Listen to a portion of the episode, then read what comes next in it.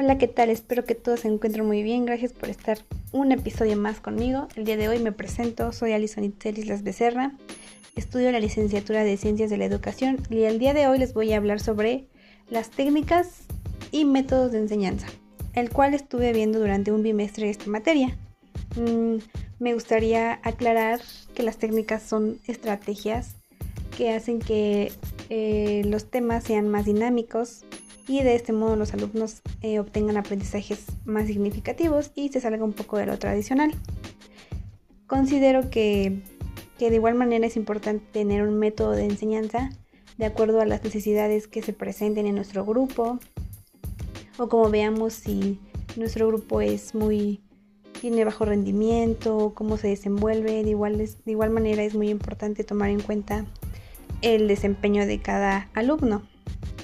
Eh, el día de hoy les voy a explicar tres tipos de técnicas que a mí me han llamado mucho la atención.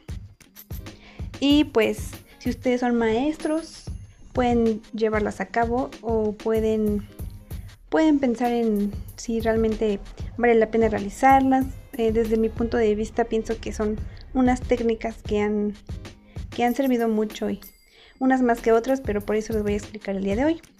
La primera técnica que les quiero explicar el día de hoy es el de la de demostración, que como su nombre lo dice, pues trata de demostrar si realmente lo que se está explicando en la clase es, es cierto.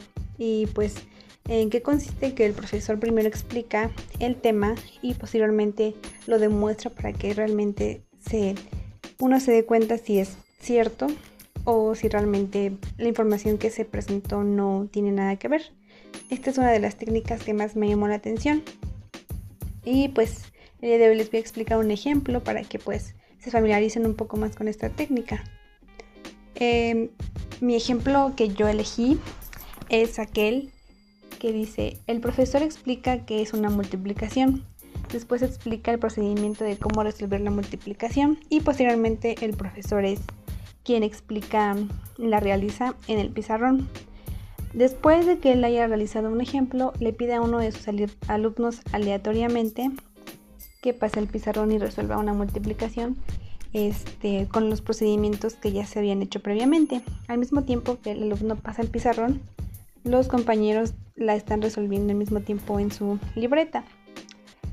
Y pues les voy a explicar que existen 10 métodos de los cuales este, vamos a estar hablando durante estas tres técnicas.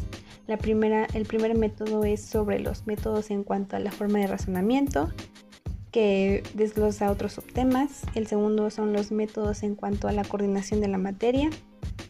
El tercer método son los métodos en cuanto a la concretización de la enseñanza.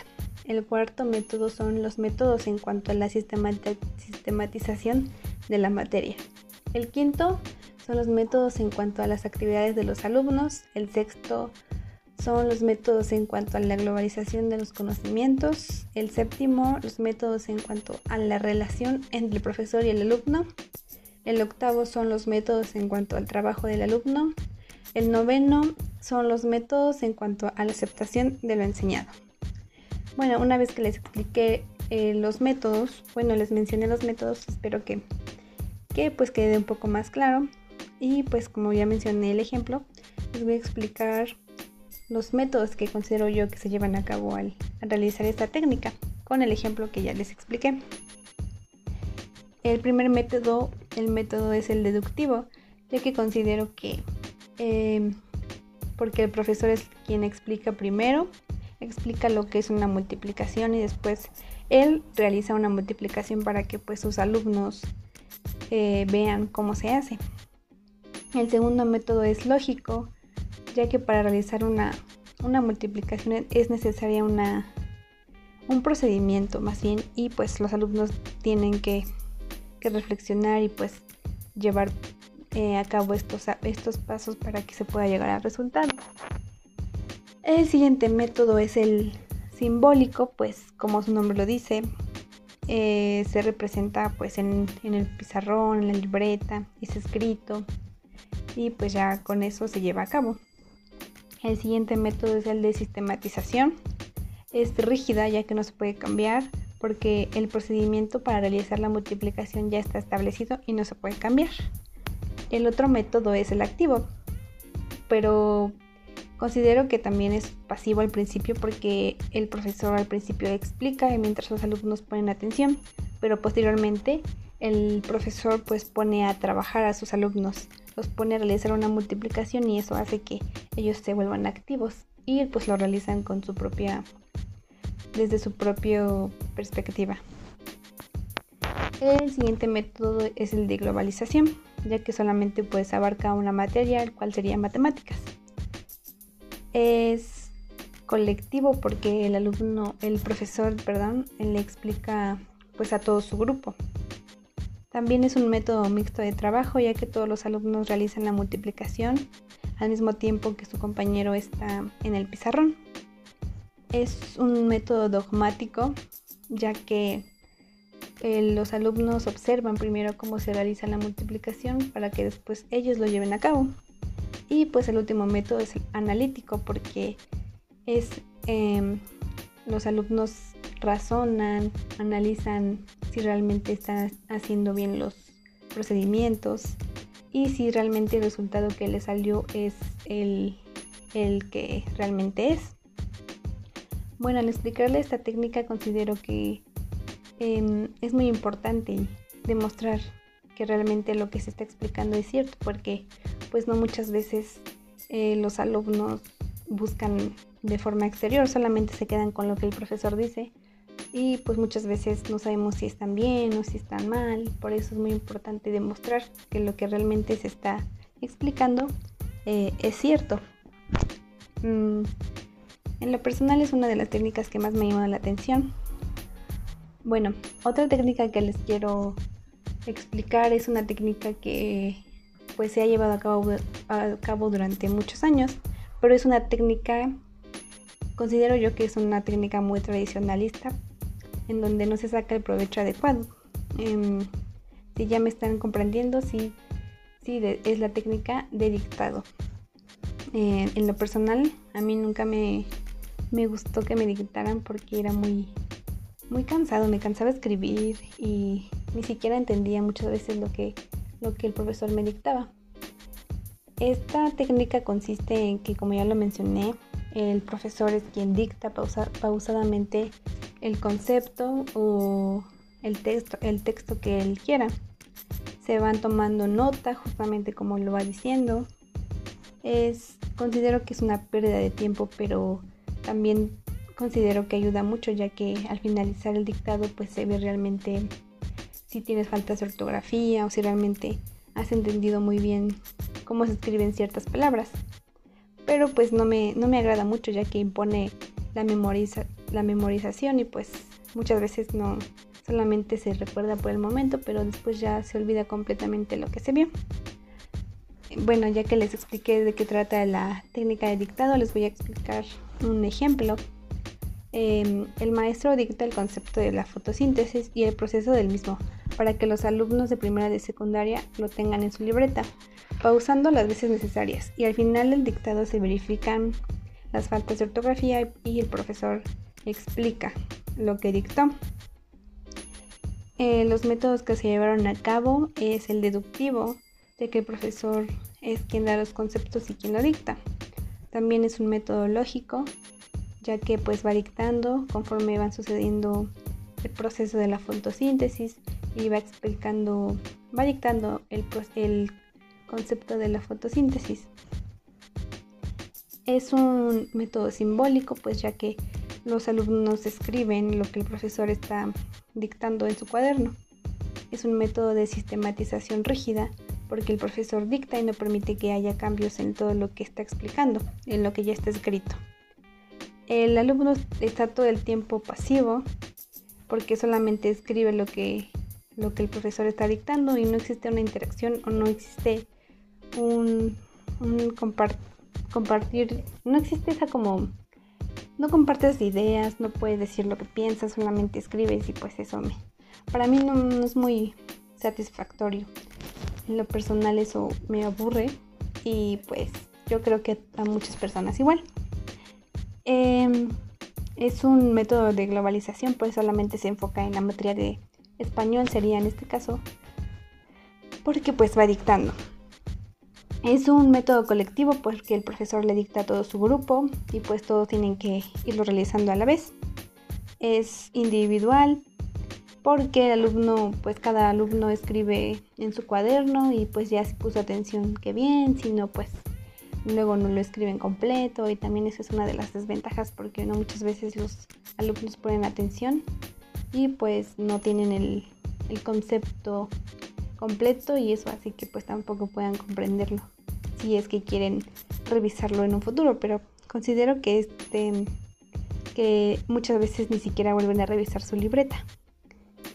Otro método que se lleva a cabo en este ejemplo es que es dogmático porque solamente los alumnos escuchan y pues escriben lo que el profesor va dictando. Por último, el método es, es sintético porque a partir del dictado pues se entiende, se explica todo y no hay oportunidad de que sea analizado. Bueno, pues ya le expliqué esta técnica, pues que considero que es de las más tradicionalistas y que no se les ha sacado el provecho adecuado, aunque, aunque de igual manera pienso que a veces es necesario para que se, se salgan de dudas y puedan tener, aunque sea estos conceptos en su libreta, si es que se llegan a necesitar, si es que en un examen lo necesitan y pues es una técnica que no, no es como que yo la llevaría mucho a cabo, pero pues a veces es necesaria.